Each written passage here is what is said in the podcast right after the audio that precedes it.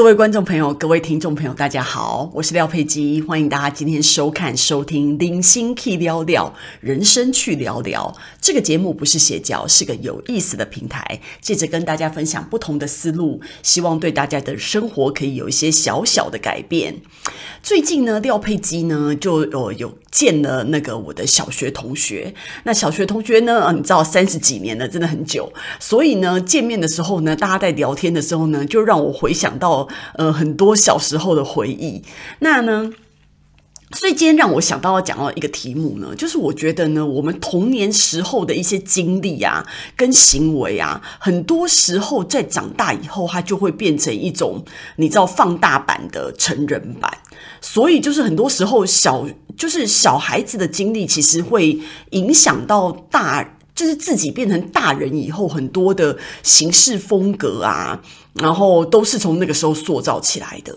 那呢，呃，我觉得对廖佩基来讲呢，我觉得我整个小学六年哦的最深刻的印象，就是跟我弟弟的捆绑之间的关系。因为呢，呃，之前廖佩基有提到，就是说呢，其实我我小时候是在我外公外婆家长大的，所以我跟我弟弟是属于分开在不一样的地方。我弟弟是住在我姑姑那边，然后呢，呃，因为我上小学以后呢，我就呃爸爸妈妈接我回家以后，也一起接了弟弟回家，所以就是其实在此之前，我们是分开生活。的我们并没有生活在一起。那呃，我要上小学一年级的时候，就是我弟弟要上幼稚园中班的时候。那那个时候我们才呃相聚，然后从那个时候开始，我们才住在一起。所以我都记得我跟我弟正式呢，也不能说第一次见面，之前当然有见过面，但是很少。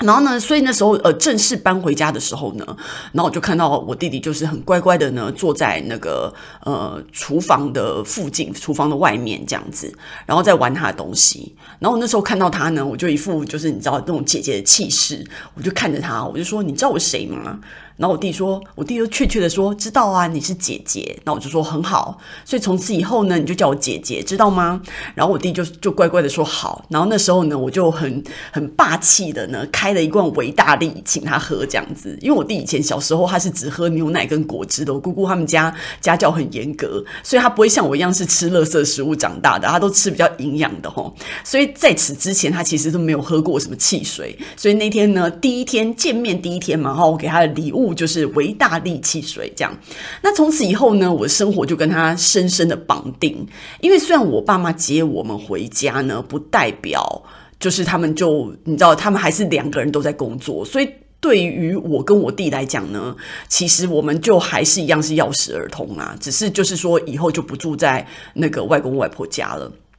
然后所以呢。呃，尤其是到我小学三年级的时候，也就是我弟要上小学一年级的时候呢，他就跟我进入了同一个小学。那小学三年级跟小学一年级的中间的压力就在于，小学三年级好像好像每个礼拜二嘛要上全天班。那上全天班的话，这个问题就来了，就变成说我弟是属于他上半天班，因为他只有一年级。然后我是上全天班的那一天呢，我就会非常担心我弟到底要怎么办。那其实一般的做法就是他先回家嘛，可是我内心压力非常大，我觉得他不能先回家，因为我对于我弟弟一个人在家这件事情我，我完全不能接受。我觉得我觉得太可怕了。如果我看不到的话，我就会觉得很担心。所以呢，我就自己跑去跟我的呃小学老师讲，我就说呃老师，我觉得我想要让我弟弟就是在每个礼拜二的下午呢，他就是到我们呃教室来。然后呃，等我一起下课。那我老师又说不行，呃，因为他那么年纪那么小的话呢，一定会影响到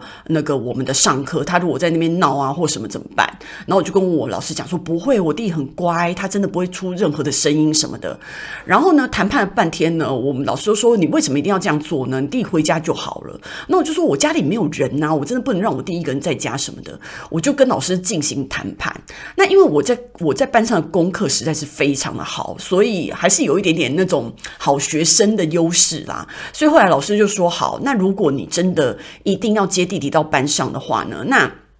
你必须要答应我一件事情，就是你要把你的位置搬到全班的最后面，然后跟你弟弟坐。”所以你们两个人坐在一起，所以你可以控制他的一切行为。如果他吵或吵闹或怎么样的话，那你可以马上制止他。那如果你也没办法制止他的话，那我们从此以后你弟就不能在班上。然后我就跟老师说好。所以以后的每个礼拜二下午呢，我就会把我自己的那个桌子搬到最后面去。然后所以我在公我我在不是公司，我在学校有两个座位，一个座位是我平常的座位，另外一个座位是每个礼拜二的下午我弟弟进来我们那个教室的时候呢，我搬到最后面一个位置，跟我弟一起坐，就坐在全班最后面的位置。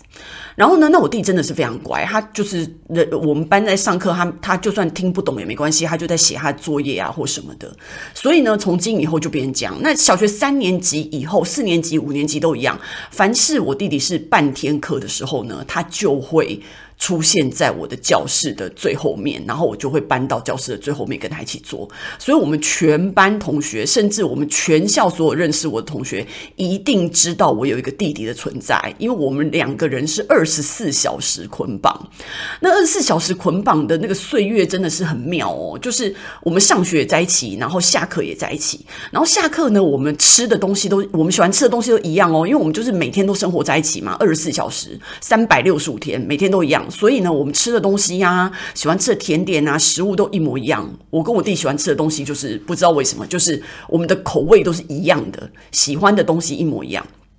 然后可能是因为一起饮食的关系，然后我记得呢，有一次我非常的就是你知道，在这样子的呃岁月里面，其实有时候会心里面觉得很孤单，因为要匙儿童嘛，就是都没有跟爸妈见到面啊，然后每天就是上学，然后拖着弟弟这样子，然后所以有一天我觉得我非常想念我的幼稚园老师，所以我就写了信给我幼稚园老师，我就说老师，我好想念你哦，那那个我们可以见面吗？然后老师很高兴，老师说好啊，那那个我就跟。你约在那个以前幼稚园那边，那你可以来找我。然后我就说：“哎，老师，那因为呢，我一定要带着我的弟弟一一起，所以。”弟弟可以一起来吗？然后老师就很大方说好啊，那弟弟也一起来这样。所以那时候我我还记得，我就带着我弟弟跟那个我的幼稚园老师见面。然后我幼稚园老师呢，那天就请了我们吃冰淇淋哦，那种很高级的外国的冰淇淋，三一冰淇淋我还记得。然后呢，吃完冰淇淋之后呢，他带了我去书店，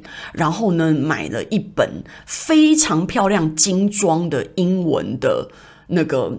书给我这样子，然后他，然后里面的图案英文看不懂，但是里面的那个图案啊、画册非常的漂亮，就那种进口的书，你知道吗？所以我就很高兴的拿那个书回家这样子。那就是我我的幼稚园老师对我非常的疼爱。然后呢，周末的时候呢，我可能跟我弟就是会呃，因为我我的老招就是带我弟回外公外婆家嘛，因为那是我长大的地方。然后所以我们很小，小学一年级，我就会带着幼稚园中班的弟弟呢，坐车从士林区到。大同区，吼，我还记得坐什么公车，什么二零六、二一五的，现在那个那些公车的路线应该还在。然后我们就是这样子坐到我外公外婆家，然后坐公车这件事情，每次移动对我来讲的心理压力也是很大，因为。呃，我要让我弟先上车，这样子是比较保险。他先上车，我再上嘛，因为我年纪比较大。然后有一次我弟先上车以后呢，那个公车司机居然没看到后面还有我，他就把门关上，然后公车就直接往前跑了。那时候我那时候觉得天都快要塌下来，我觉得我觉得天哪，我弟到底跑到哪里去了？就是那个公车这样整个门关了以后，我现在不知道我到底要前进还是后退，你知道吗？所以我在。原地大概傻了五秒之后呢，我马上就决定我要跑到下一站去，所以我就一直不断的往前冲，然后跑到下一站。好险，我到下一站的时候呢，我弟已经站在那边哭了。然后呢，我就看到我弟，我觉得非常非常的欣慰。我觉得虽然他在哭，可是最少他。好好的一个人出现在我面前了，然后说我，所以我就问他，我就说，诶，你怎么在这？他就说，因为他上公车以后，他就跟公车司机讲说，他姐姐没有上来，然后我弟非常害怕，所以他就在公车里面大哭。然后那个司机就是觉得他很吵嘛，然后又觉得说可能就是我会追上来或什么的，他就叫我弟下车。所以在下一站的时候，他就把我弟赶下车。所以从此以后，我的心理压力就更大了。我就觉得天哪，我弟这样子，如果突然有什么闪失的话，那我就完全就是你知道。就很糟糕，所以后来呢，我就会有一些压力。因为如果我们每次上学的话，当然就很正常，对不对？可是你下课的时候啊，如果就两个人就回家的话，那其实你我们姐弟两个人待在家里面，然后一直到睡觉。以前就是爸妈都还不会回来的情况之下，就一路上整个晚上，或者是从下午到晚上，只有我跟他两个人，其实也很无聊。然后其实，在两个小孩那么小，在家里其实也蛮恐怖的。然后呢，我觉得我弟如果在路边在那边玩皮球啊、玩球或者是打什么的话，我也会觉得心里压力很大，因为路边有车啊，然后我就会觉得还是很不安全。所以我的策略最好的方法呢，就是把我们两个人塞进图书馆，因为我觉得图书馆就人来人往嘛，而且图书馆是一个安静的地方，然后你在图书馆很方便，就是呢，你也不会怕鬼，因为很多人，然后也很亮，然后你在图书馆里面你可以写作业，然后你也可以看书，就你在图书馆可以混一整天就对了，除了吃饭以外，我们就是整个人都是在图书馆，所以我们图书馆就是我们每天会去的地方。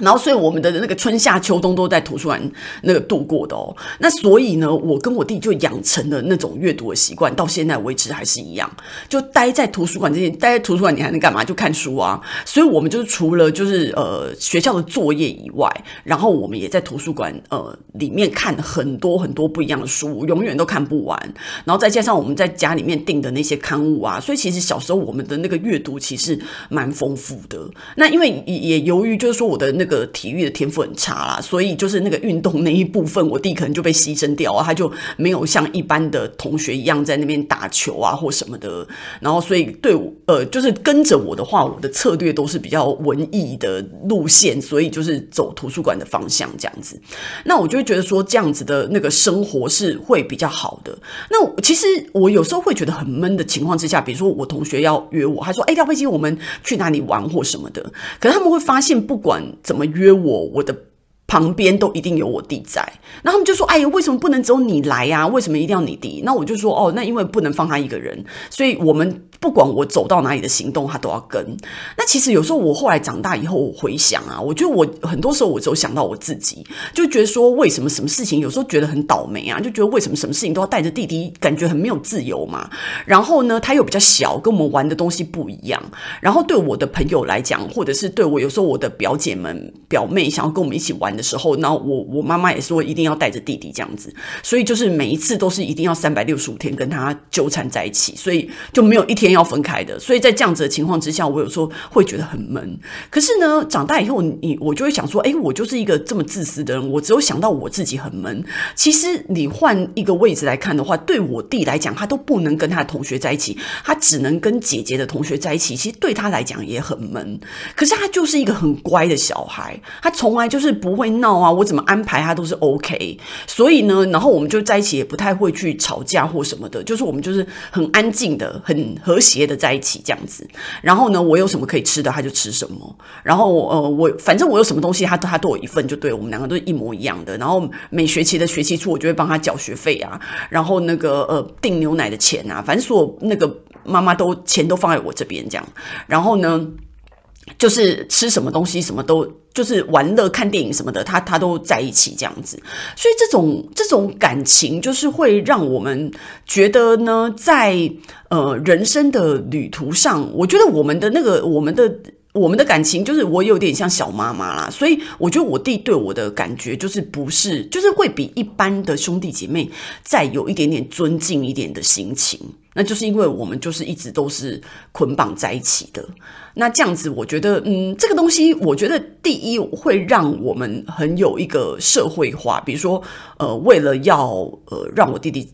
不要一个人，我必须要跟呃老师去做一个谈判跟沟通，然后跟我的朋友们、跟我的同学们也要做一些沟通。然后我觉得我同学们、朋友们也都很好，都非常包容。然后他们对我好，对我弟弟也也都一起都是很好的，所以我们大家都玩在一起。所以到等三十几年后呢，我们大家见面的时候，每一个人都记得，就是都会记得问候说：“哎，那你弟弟现在怎么样？什么的。”所以这也是一个童年里面蛮好玩的记忆。那我就觉得说，这种嗯，因为其实大家。长大以后，其实手足之间，呃，因为大家已经各过各的生活了嘛，那所以就跟小小时候的情况不一样。但是我觉得小时候的这个这个特殊的经验呢，会还是有点，因为其实这这完全都不是一个父母故意的培养或什么，那个完全就是一个不得已的产物。我相信就是在我这个年代当钥匙儿童的人很多，只是我不知道是不是别人会跟我一样，就是会跟自己的兄弟姐妹做这种捆绑的动作，因为爸妈完全都不在，